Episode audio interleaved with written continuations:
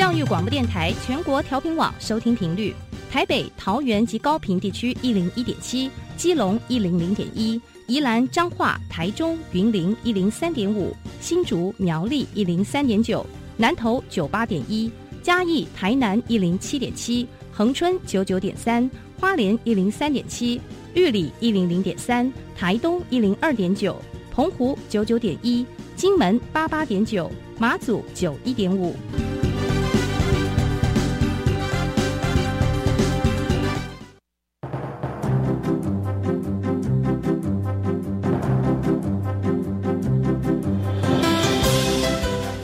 的教育要怎么做，才能使孩子面对未来的社会呢？当我们期待孩子改变的同时，也期待教师的教学方法跟着改变，家长的观念也一起改变，一起携手，协力同行。谢若楠老师带您探索自发互动共好的十二年国教新课程，听见台湾教育的改变。欢迎收听《国教协作向前行》。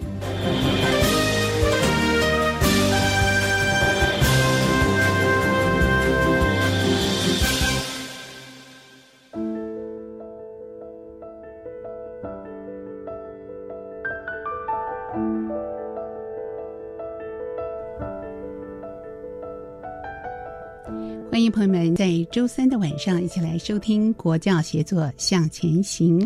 我是若楠。我们的节目呢，特地为听众朋友一起来讨论一下我们新课纲改变的重点，还有我们的配套措施有哪些。那当然，学校的新课纲新风貌，也是我们在节目中制作专题要来跟听众朋友一起分享的。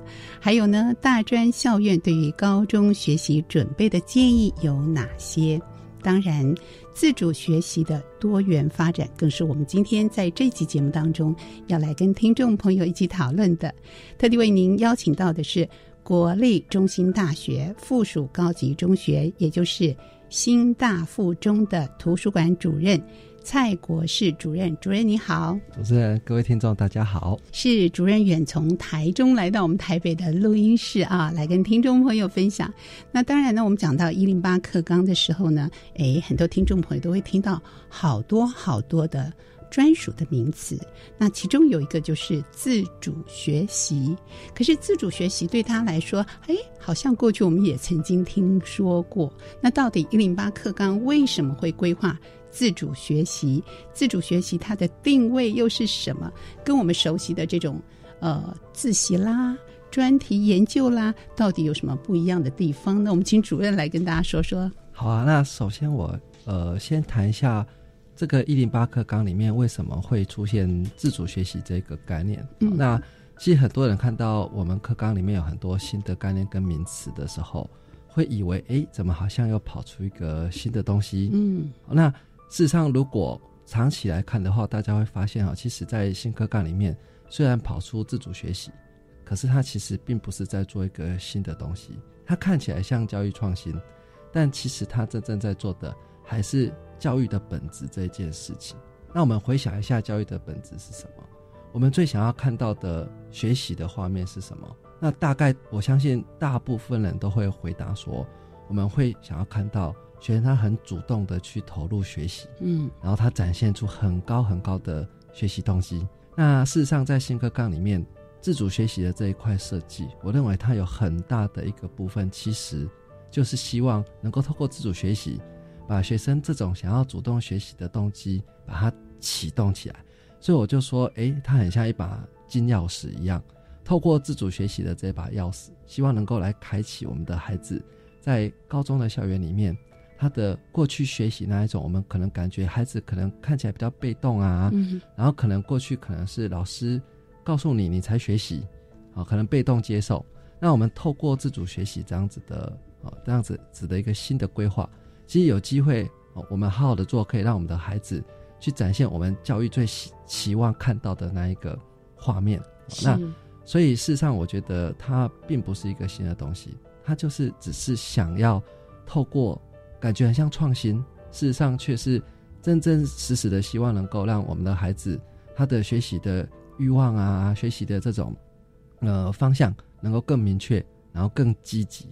这样子而已。那今天就要请主任带来这把金钥匙，帮着大家我们开启自主学习的大门，而且我们可以体会了解哦，它跟我们的不仅是在学校的这段时光，老师主任特别讲到说，其实它是终身学习的一把金钥匙。对，如果在这个时候我们已经奠定这样的一个学习的习惯，我们学习的主动动机就能够彰显出来。可是这件事情啊，听起来应该要做，好像也是很重要。但是要如何做，让学生能够体会，老师能够也引导学生，所以我们来看看，呃，我们先解释一下，它跟自习还有我们比较熟悉，我们在节目中也介绍过的专题研究，这中间到底有些什么不一样的地方呢？好，那呃，其实自主学习它这里面有两个字，其实跟自习是一样的，嗯，所以呃，很多包含老师、很多同学跟很多的家长。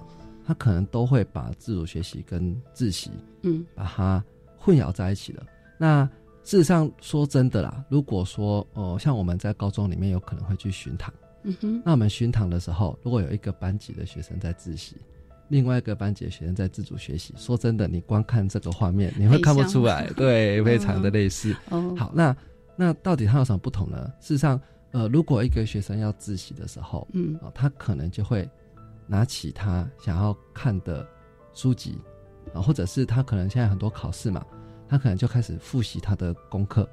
好，那在做自习这件事情的时候，跟自主学习不一样的点就在于说，自主学习他通常他在开始进行之前，他可能这一整个学期他会提出一个十八个小时或者时间更长的计划。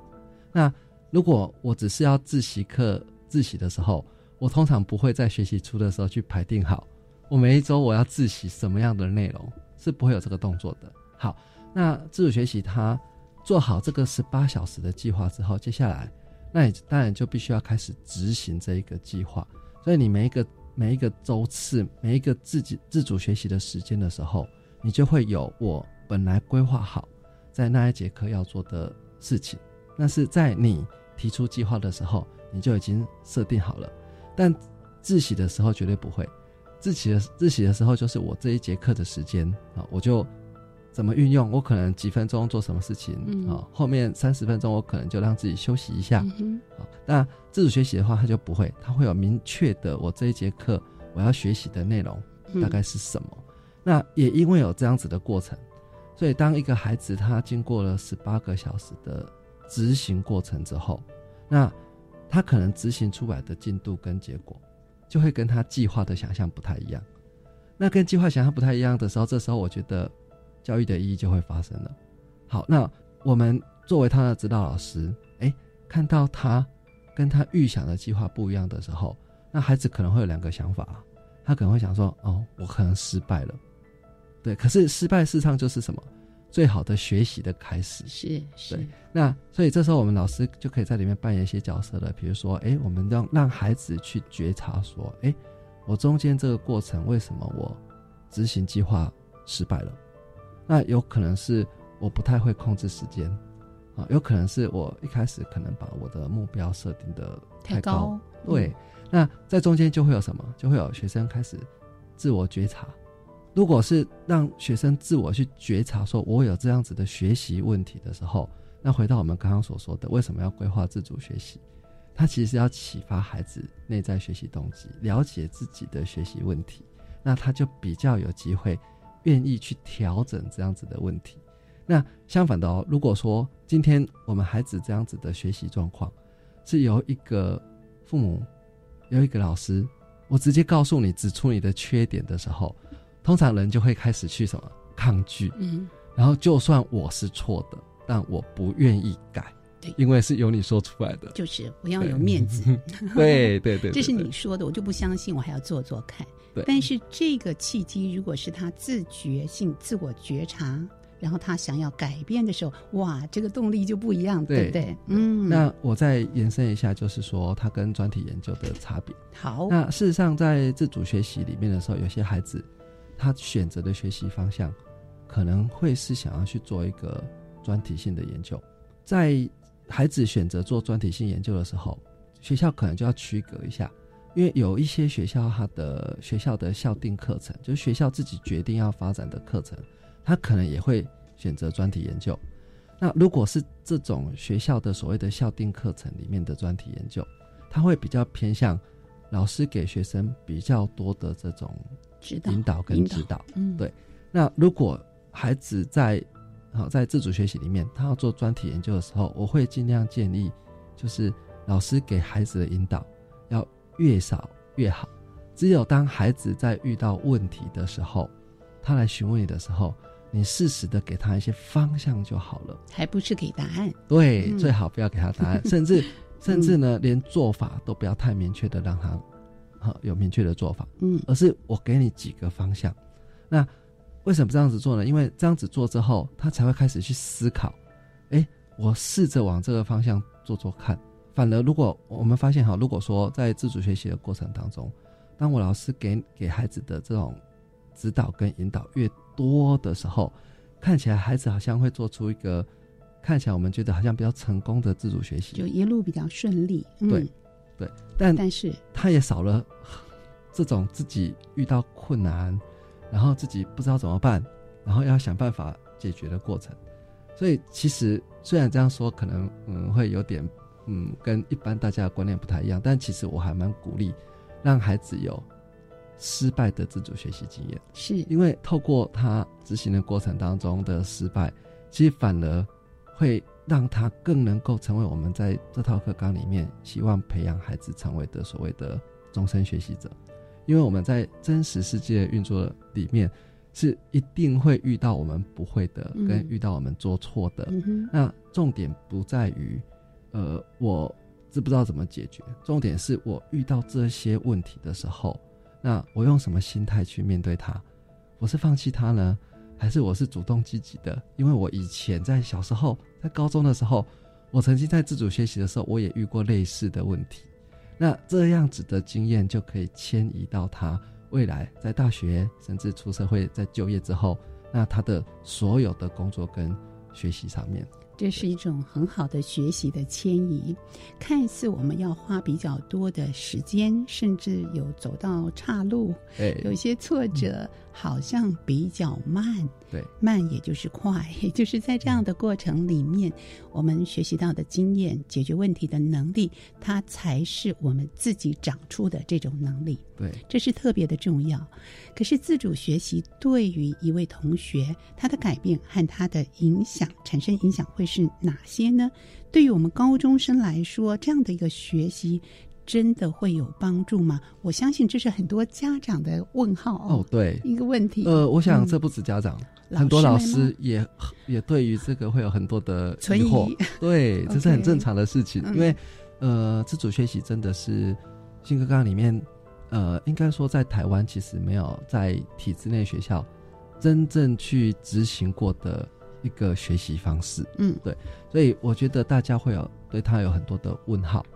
甚至大家现在每个学校的做法，每个老师的做法跟观点都不一样，我觉得那都是非常正常的一件事情。对，那当然大家也都会开始很疑惑，就说他真的会有帮助吗？那我讲一个比较我们在辅导学生的过程当中实际看到的状况好了，嗯就我们在呃学校推动的过程当中，那我们安排了指导老师，那。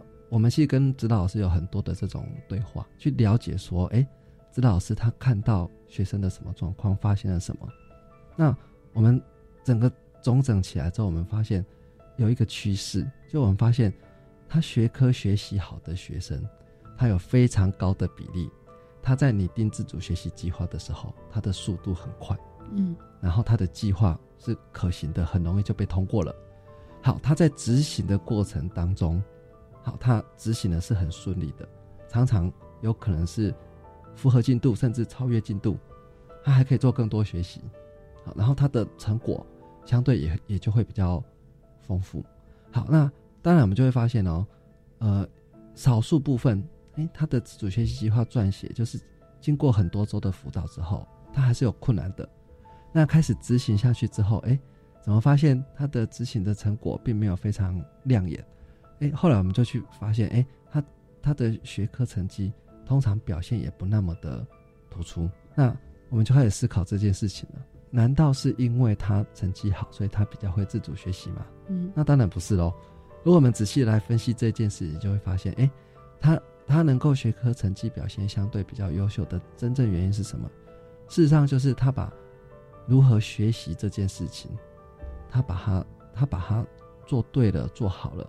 那如何学习这件事情，就包括我懂得规划我的学习。那回到刚刚我们前面提到的自主学习，你要懂得规划嘛？那通常一个懂得规划学习的人，他在学科学习。的表现一定相对会比较，嗯，我觉得会比较有好的成果啦。那呃，相对的哦，如果我不懂得规划，我常常可能说哦，考试到了，我才急救章，嗯，啊，学习一下这样子啊，然后通常你的学习表现就可能会受到影响。好，那再第二个就是我们刚刚讲在执行的过程当中，我会遇到学习问题嘛？那遇到学习问题的时候。那通常懂得如何调整的人，他在学科学习的时候也是一样，哦，那他会去想办法来解决他的学习遇到的问题，他的主动性会比较高。嗯哼，对。那这个连接告诉我们什么东西？回来，呃，刚刚我们要谈的问题，那对高中的学习真的会有帮助吗？那事实上，嗯，我们在跟我们的指导老师做很多的说明会跟交流的时候，我就一直跟指导老师分享这样子的东西，就是说，呃，我们现在要看的不是。这个孩子很会自主学习，所以要说他很棒。其实不是，我们现在要从自主学习这件事情，然后去思考到说，哎，我今天这个孩子，他自主学习没有做好，其实你会发现他学科学习也出问题。好，我如果今天透过一个没有考试成绩，啊，不会有学分压力的自主学习，那我们多花一点点时间来辅导这些学生，让他把如何学习这件事情，把它调整过来。让让他的要去做学习的学习能力，透过自主学习而被调整、被提升上来之后，事实上我们就帮助了这个孩子的学科基本能力的学习了。哇，听到这里，大家是不是恍然大悟？原来他对我们的学习的影响是如此的巨大。换句话说，如果一个孩子他现在在学业表现上，嗯，没有呃让自己很满意。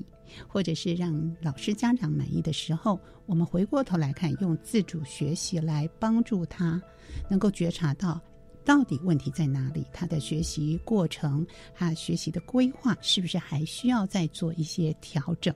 那我们就很好奇了，也很想知道学生们。到底怎么样开始进行这个自主学习？我现在得到讯息只有十八个小时，我们必须要先规划，对不对？对。那老师来告诉我们怎么做。好，那我我我觉得我我们延续一下刚刚那个问题，因为呃呃，这第三个问题其实跟刚刚那个问题，其实我觉得它有很大的关联。嗯。因为呃，孩子在学科学习上面，他为什么会嗯提不起兴趣？那有可能是因为什么呢？因为呃，事实上，在课纲的嗯规划里面，是课程大概可以分成几种类型。有一种类型是我们认为学生应该具备的基本能力。那这个基本能力的学习是由整个国家啊跟教育的专家去规划好，大概要哪一些要授课的主要的方向，然后老师来做课程设计。学生是什么角色呢？学生他是被动的。去接受这些课程的学习，好，那当然现在在新课纲的调整底下，那我们多了一些让学生可以依照他的兴趣或者依照他的未来要加深加广的学习需求，那可以选修的比较多元的或加深加广的课程，但是这些课程基本上还是由所谓的老师跟专家他先做了一些规划。那学生一样是什么？他的学习内容一样是被决定的。那进入到自主学习就不一样了哦。我觉得在新课卡里面的自主学习，它很棒的一点就是，我们今天把要学习什么的主动权跟决定权交给孩子，交给高中学生了，因为他们其实已经快要成年了。那在这个阶段，我觉得是非常适合的一个阶段。他开始去决定好，如果有一段时间。学校不做任何规划，由你自己来规划。那你会想要学什么？嗯，好。那我刚刚提到的对于别人规划好给我的课程，我可能不是那么的有兴趣，那我的动力就受到影响啦啊。对，那我的学习的主动性可能就没那么高了。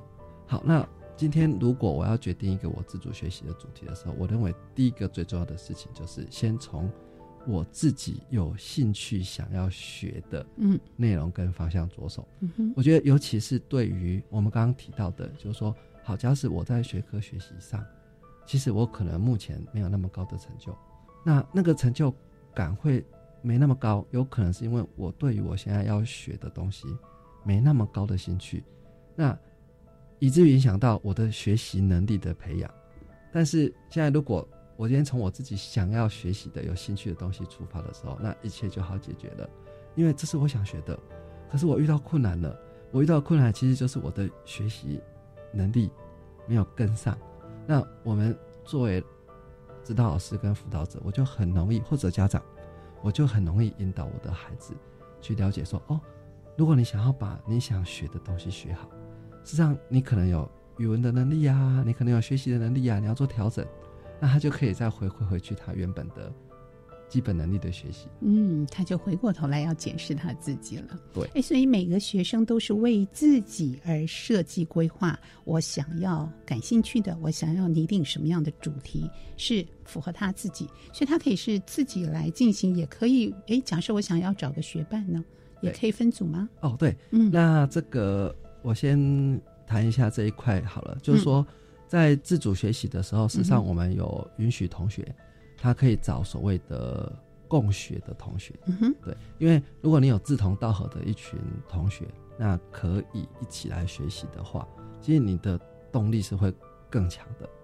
对。那但这有一个前提条件，就是我认为它的前提是我们有共学的需求，就是说我们是有共同的兴趣，然后我们要完成这件学习的时候，我们比如说我们是可能有分工的，嗯，哦，那这会是一种方向。那也有可能是我们可以共享我们的学习资源，但是我们可能需要分开学习。对，那我们其实会蛮鼓励孩子可以共学，因为在共学的时候，他其实大家会呃更有动力，因为因为你会有同才一起成长。那我觉得这是在学习的过程当中，也是一个非常棒的呃辅助学习的一个蛮重要的力量。对，学习路上有伴同行啊，这是一个蛮好的力量。但是实际上，这样的进行方式是如何操作的呢？我们先休息一会儿，待会回到节目当中，我们请主任来跟听众朋友分享我们新大附中到底如何进行自主学习。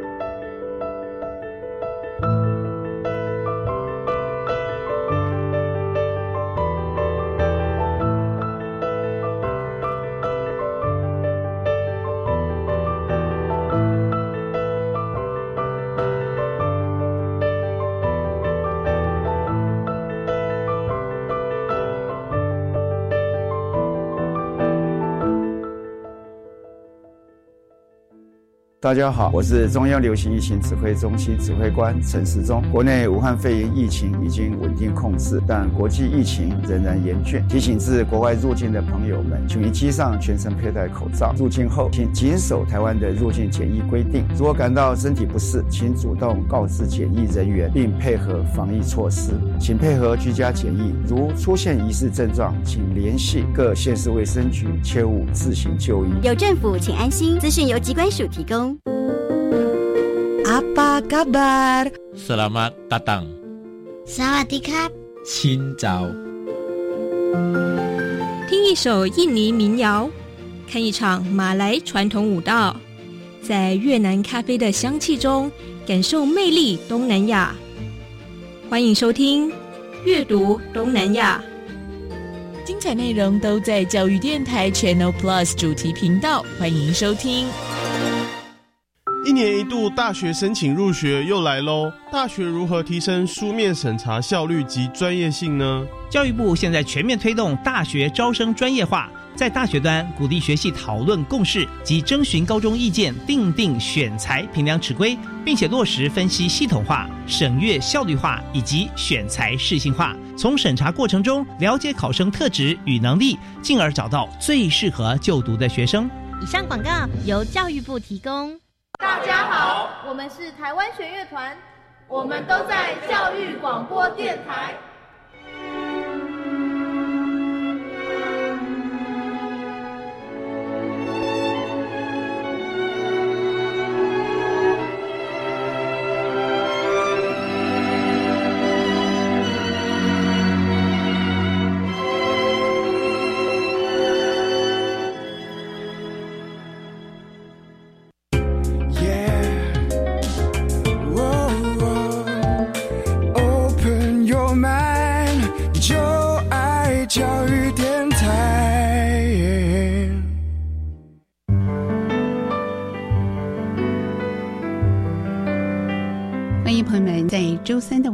一起来收听国教写作向前行。今天节目当中呢，我们邀请的是国立中心大学附属高级中学，也就是新大附中的图书馆主任蔡国士主任，在节目中来跟听众朋友分享，我们怎么样来开启终身学习的金钥匙，也就是自主学习。我们在节目前段呢，花了一点时间来跟听众朋友特别解释什么是自主学习。那它跟专题研究跟我们的自习有什么不一样的地方？主任非常仔细的啊，让我们感受到啊，原来自主学习它是如此的重要。他得到的经验跟这种觉察的能力，甚至会影响到我们在学科上的学习。是不是能够举新大附中为例啊，让听众朋友感受一下这个金钥匙的魅力呢？好那是这样子，就是说，我们刚刚前面有提到说，事实上，呃，孩子在决定一个自主学习的主题的时候，他的学习的兴趣会非常的重要啊。那，呃，像以新大附中的学生来讲，呃，他们在决定学习方向的时候，我们学校在呃给他们引导的时候，大概就会给他们几个角度啊。那第一个，我们一定是从兴趣出发。那第二个，我们会请学生去思考一下，因为新大附中它是一个普通高中，普通高中的学生他在高中毕业之后就是要面临升学。那面临升学的时候，大部分的孩子，应该说几乎全部，他就是升大学。好，那所以我们第二个会给孩子的引导，就是说，那你对未来的生涯发展的方向有没有一些想象？好，那。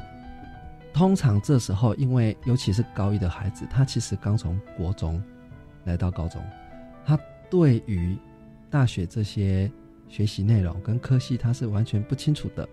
好，所以我们考虑到孩子这样子的特性之后，所以我们呃就在设计出另外一个方式，就是说，其实他可能很难想象科系，那我们就带领他说：“哎，那你从职业来想象，你有看到哪些职业？这跟他生活就比较。”接近好，那从这两个角度去切入的时候，我们再慢慢引导到孩子去思考说：那我可能需要什么样子的能力？好，那孩子就会在拟定这个计划的时候，他在方向上就会比较聚焦在说：哦，我兼顾了我的兴趣，嗯，我同时有考量到我未来的生涯规划的方向，然后呢，我知道我现在的能力大概是什么，所以，呃，学生大概会做哪些呢？比如说，像现在，呃，很 很热门的职业的趋势，比如说，呃，资讯相关的，比如说像现在的人工智慧、自动驾驶，它其实需要很多资讯相关的人才。好，那我们的孩子他就会注意到这一个趋势，嗯哼，那他就会选择，比如说他想要。透过自主学习来学习所谓的城市语言的能力，哦，所以他就会开始去规划这样子的学习内容。那我们就会看到孩子在自主学习的时间的时候，他就会可能有些孩子是带着书，啊，有些孩子是选择线上课程，嗯，所以他会带着他的笔电，啊，那我曾经在上课，因为我自己是地理老师，我也有授课，哦，那我进入班级教学的时候就发现，哎。这个孩子在下课时间不是自主学习时间，时间他也在看他的有兴趣的自主学习的课程内容，对的书籍，对。那我就觉得这非常棒哦。就孩子他现在高一，他已经开始思考哦，这可能是未来我要学习的方向。那我先去试着学习这样子的东西。那这样子的东西累积起来之后，如果我有兴趣的话，对于我未来。要走的生涯方向可能会是有帮助的。嗯，好，那这个是针对什么？针对他可能已经有方向的孩子。对，有些孩子他可能还完全没有，因为他才国中刚毕业而已。那这时候的孩子，我们就会鼓励他利用自主学习的时候去做试探。好，所以我们有个孩子，他其实，呃，他可能家里对他的期许是希望他可能，呃，当医生之类的。好，那可能在家庭这样子的影响底下，好，那孩子就想说，好，那我就来试着，哦，来自主学习的主题做医学领域相关的。好，那他开始找医学的书来看之后，好，接下来就发生很有趣的事情了。嗯，对他发现第一个他看不懂，因为他在高一，好，他的学习能力可能还无法驾驭这样子的难度的学习资源，对，但。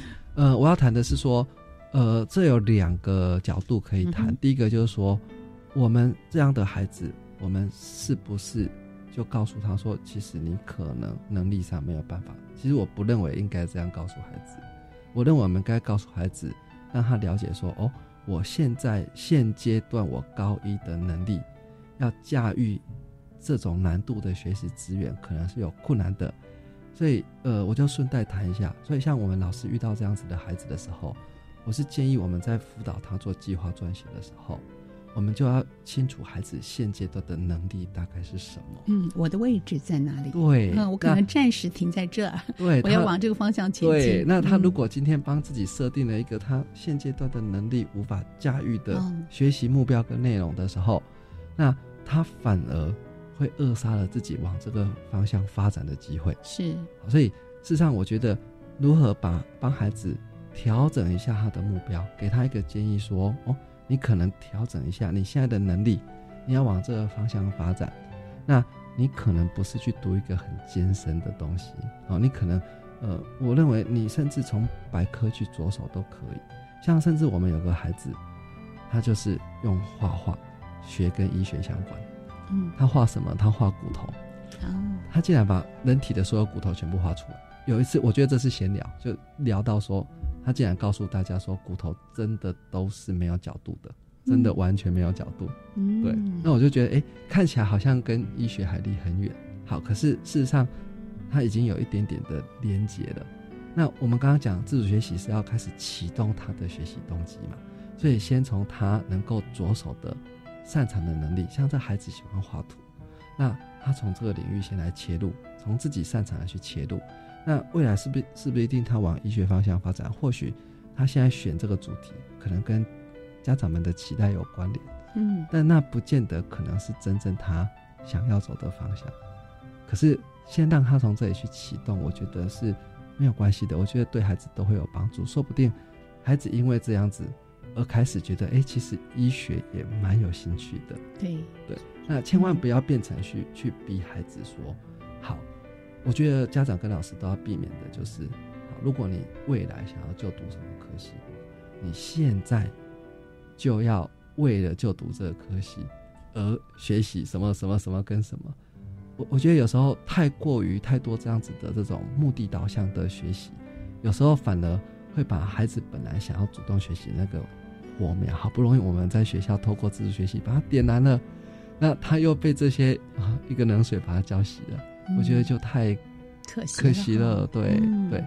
那当学生有这样的一个想法、兴趣啊，然后变成一个计划，那他需要一个最终的。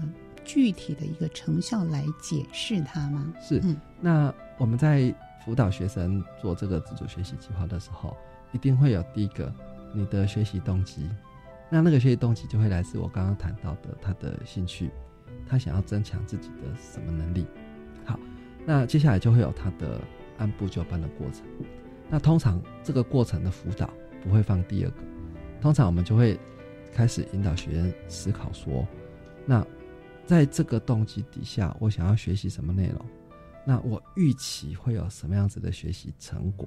好，那这个学习成果，呃，我觉得在这个地方，嗯，要多一些些的说明，因为我认为这个学习成果尽量避免是一个很窄化局限的所谓的一个作品这样子的东西而已，因为我觉得这个成果应该是一个。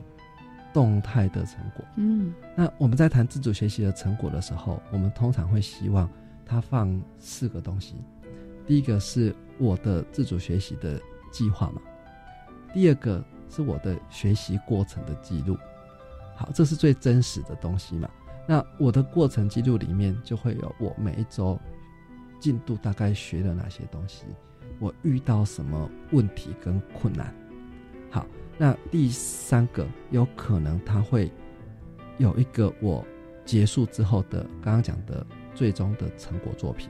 好，那有些学生他可能会设定，我可能是有一个读书心得，我可能有写一个程式，我可能我像刚刚呃做绘画的才艺的，他可能会有一个作品集，比较具体。对，好，可是我认为这个不必然一定要有，是。那更重要的是，最后他的反思记录。我为什么觉得那个成果作品不一定要有？是因为那个成果作品，甚至他做坏了都没有关系。重点是你把它做坏了，这个过程是真实的，最重要。好，你做坏的过程当中，你反思到什么？你学到什么可以调整的？然后可以启动你的下一个阶段的学习。嗯哼，我觉得这个才是在。自我学习的成果里面，我觉得最最值得大家多去关心跟重视的，非常珍贵的这样的一个可能失败的作品，可能 也许你画的很好，对，或者是你还没有找出方向，也许我计划是原来完备的，对，可是到最后，哎，我发现。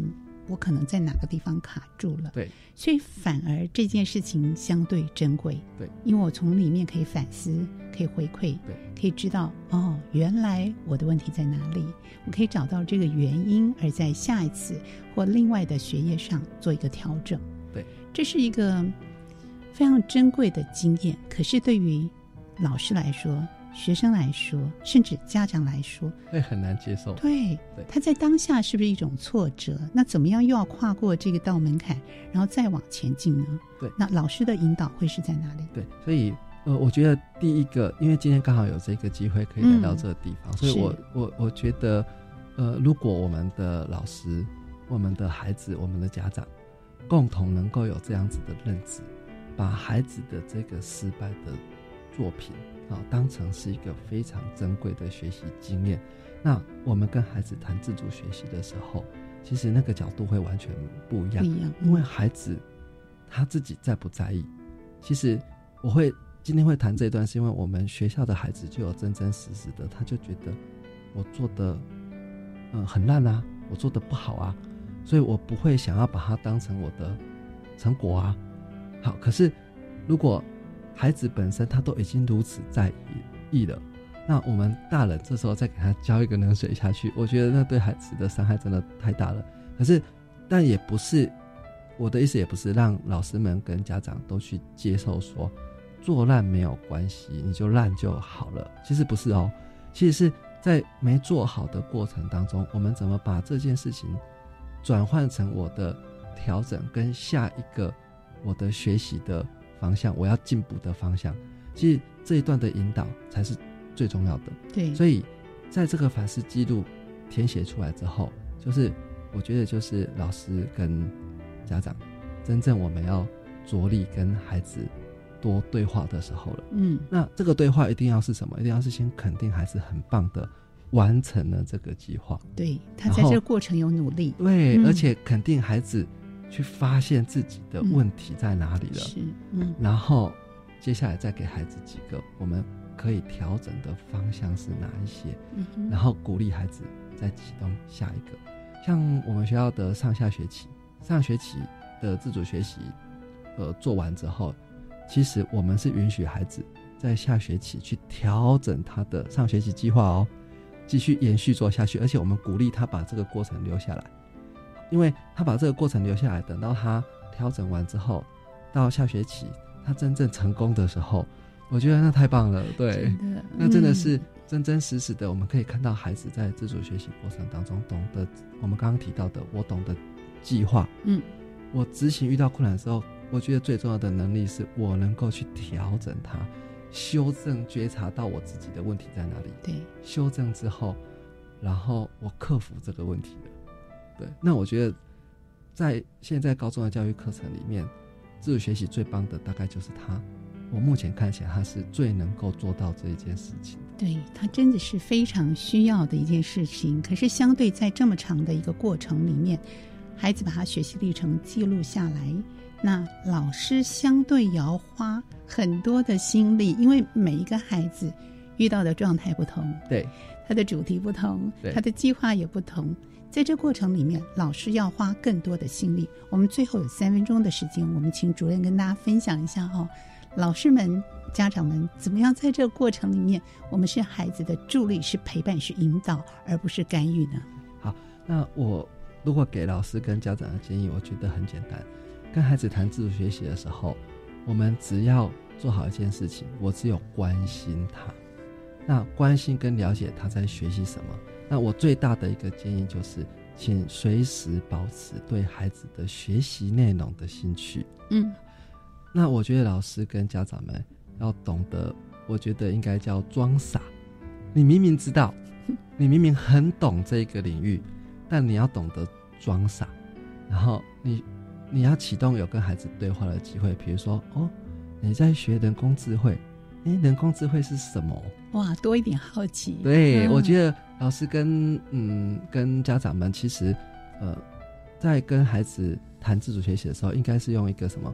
我是学习者的角度，我想要让你来告诉我，来教我哦，因为你我才知道了哦，原来这个东西是长这样子的。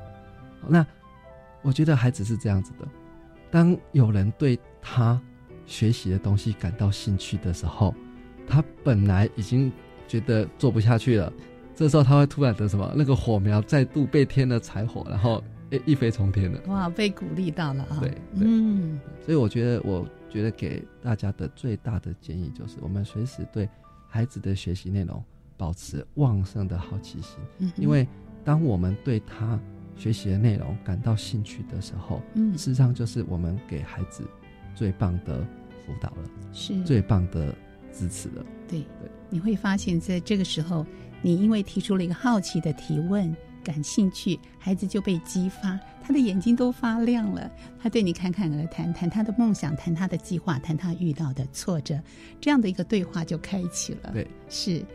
无限的可能就在自主学习当中，所以呢，我们给听众朋友一个方向、一个想法、一把金钥匙，希望开启孩子自主学习的历程。非常感谢国师老师、国师主任今天在节目中跟大家的分享，谢谢您。好，谢谢大家。好，节目继续呢，我们要邀请听众朋友一起来收听我们的小单元课纲小词典。今天谈的主题呢是国中小学弹性学习课程，是由国家教育研究院课程及教学研究中心的洪永善副研究员来为听众朋友主讲。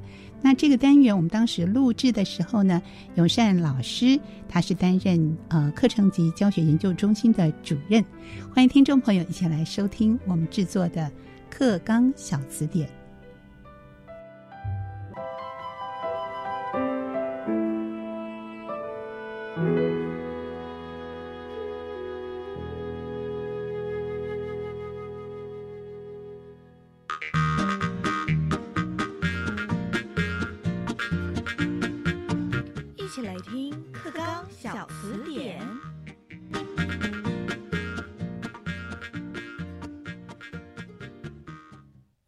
课纲小词典，大家翻字典，大家晚安，我是范登伟，欢迎您准时在今天的晚间六点五十分收听我们的课纲小词典。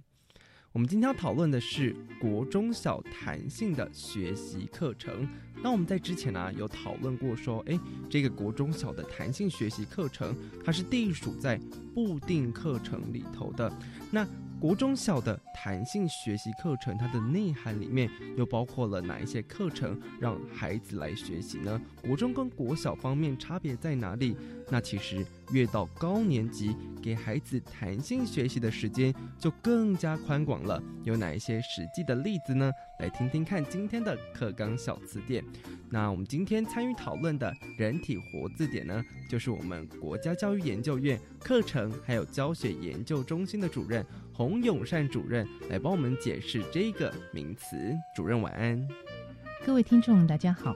好，我们可以知道，就是说，我们之前有谈论过，说国中小的弹性学习课程哦，它是规划在校定课程里面的。那这边呢，要先请主任帮我们介绍一下国中小的弹性学习课程，它分成哪一些种类呢？是在国中小的弹性学习课程呢，它是一个非常重要，让学生他在固定课程的学习呢之外，延伸到呢整个在弹性学习的空间，可以提升呢学生哎探索兴趣，然后呢去鼓励他在这个空间他能够适性发展。更重要的，许多的学校呢，无论他在呢发展呢校本的特色课程，也是能够透过弹性的学习课程呢这样子的时间呢来进行规划。是。那么所有的弹性学习课程，当然也是呢，因着三面九项核心素养，也要扣合到呢学校的整体的教育愿景，一起呢来思考、来设计、来规划。对。那么在国中小呢，其实有四大类的弹性学习课程。嗯哼。那么这四大类呢，首先呢是这个跨领域的专题、主题。议题的探究课程。是。这个课程，很多的学校目前呢也正在呢进行发展，所以待会或许我们可以来谈一些呢案例哦。嗯，而且很重要就是要呢强化在固定课程呢他所学习的很多的职能，在这里它就可以呢整合应用，而且呢生活情境它要结合，所以很多的学校的例子呢，它就会开始呢结合到呢学校的整个的社区的特色，或者是呢资源，它开始发展呢在这一个区块的课程。对，那第二类呢是在呢社团活动呢跟那记忆课程。那么我们知道，其实学生呢很多的兴趣都是在社团活动当中可以大展身手的。我想登伟应该有参加很多社团活动。我记得我以前国小的时候还没有参加社团活动，是，但是国中的时候有。可是因为那个时候社团的发展其实没有那么的齐全，但是就是还是另外一种课程的选择。因为其实平常上课已经很累了，但是有那个如果有一些国中社团活动，我以前玩的是。大众传播社，国中就开始。对国中开开始大众传播社，他 的社团其实非常有趣，因为跟大众传媒有关。那学校呃唯一有的大众传媒就是广播，那广播它是从广播社改制成为大众传播社的。那就是我们每天会设想一个主题，比如说我们今天想要谈，哎，可能是谈呃食物或者是电影之类的，我们就会在前几天先蕊好稿，拟好稿了之后，然后在当天上场。就播音给大家听。那大家在吃饭的时候呢，同时也能够享受悦耳动听的广播节目，这就是我们的工作。那另外还有曾经有做过另外一个，就是我们有录一个学校的电视节目哦，而且那时候学校电视节目很发达，它是直接给你一个绿幕。后面的一个背板，然后你就是当做一个你是一个主持人或者是主播的样子在前面。那因为那个时候学校，呃，我们刚刚有提到校本特色课程，它在推广书香活动，那就是希望每一个学生能够一个可能一个学期至少要读两到三本书，你自己喜欢的书。那我们那个时候呢，就是来介绍书啊，那书里面的他在讲什么，包含哪一些重要的概念，或者是说你在阅读的时候有什么样的技巧，我们就是有两个人主播的方式利用对谈的方式来跟全校的同学师生一起来介绍。我觉得那个时候其实玩大众传播社刚好就开启了我对大众传播这一方面的兴趣。对，所以从邓伟你自己的例子就知道。社团其实对于学生的学习多么的重要，没有错，而且还可以启发他们的兴趣。那还有其他的课程吗，主任？当然，刚才讲第二类就是社团活动跟呃记忆课程很重要，就是像要发掘，让邓伟有机会去试探，然后有发展兴趣，然后能够有多元展能的机会。对。那第三类呢，是在特殊需求啊领域的课程。那这类的课程呢，就是专门在特殊教育的学生，包含到呢身心障碍、自负优异的呢学生，那么还包含到呢特殊类型班级的学生，例如体育班，还有呢艺术才能班。那其实，在校定课程的这个空间呢，是可以呢来进行相关的课程规划。那么最后呢，就是呢呃其他类。那当然知道说，其他类呢，只要是有助于让学生能够多元适性的一个呢。探索发展，能能够有多元的学习经验的呢，我们都放在其他类，包含到啊，例如在呢国中，因为没有呢本土跟新著名语文的必修，但是在其他类，在国中呢，其实它就可以利用这个空间呢来开设啊本土语文跟新著名语文的学习。那其他还有包含到呢啊服务学习、户外教育，或者是呢校际交流、学生的自治活动、班级辅导，还有呢学生的自主学习。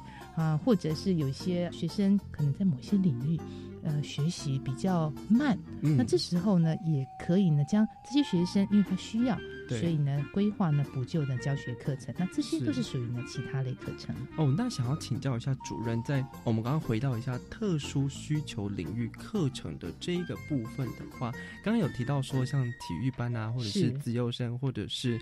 呃，可能特殊生他们在上课的方面，那这样子的话是会另开课程给他们上课吗？还是就是在规定一般的时数里面给他们上课呢？哦。呃，其实特殊需求的这个，我们刚才谈到的身心障碍或者是富优异体育班、艺才班，也是有课程纲要的。哦，也是有课程。是那在呢国中小的这一个部分呢，事实上，因为他需要，例如体育班，嗯，他可能在呢体育的一个专项的学习，他可能需要多一点的一个。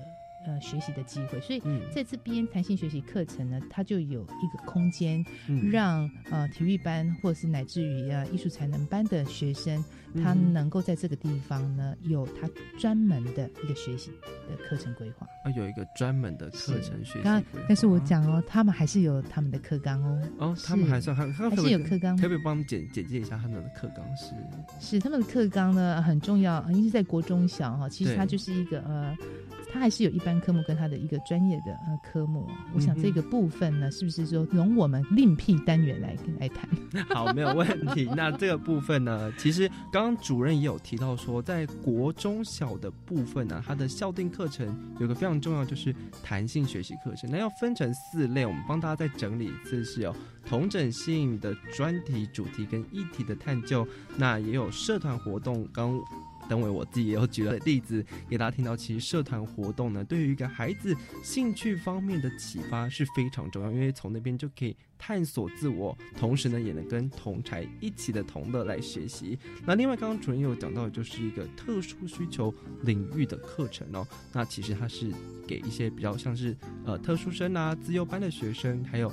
体育生或者是才艺专班的学生来上的这些课程的，不过他们还是有另外的课纲哦。这个我们可能在之后的单元会再度的来提到。另外就是其他的课程，那都是包含在这个弹性学习课程里面的。今天非常感谢我们的洪永山主任来参与我们课纲小词典讨论，谢谢主任，谢谢大家。那希望大家准时收听我们的课纲小词典，我是登伟，谢谢大家的收听，祝您晚安，我们下次再见喽，拜拜。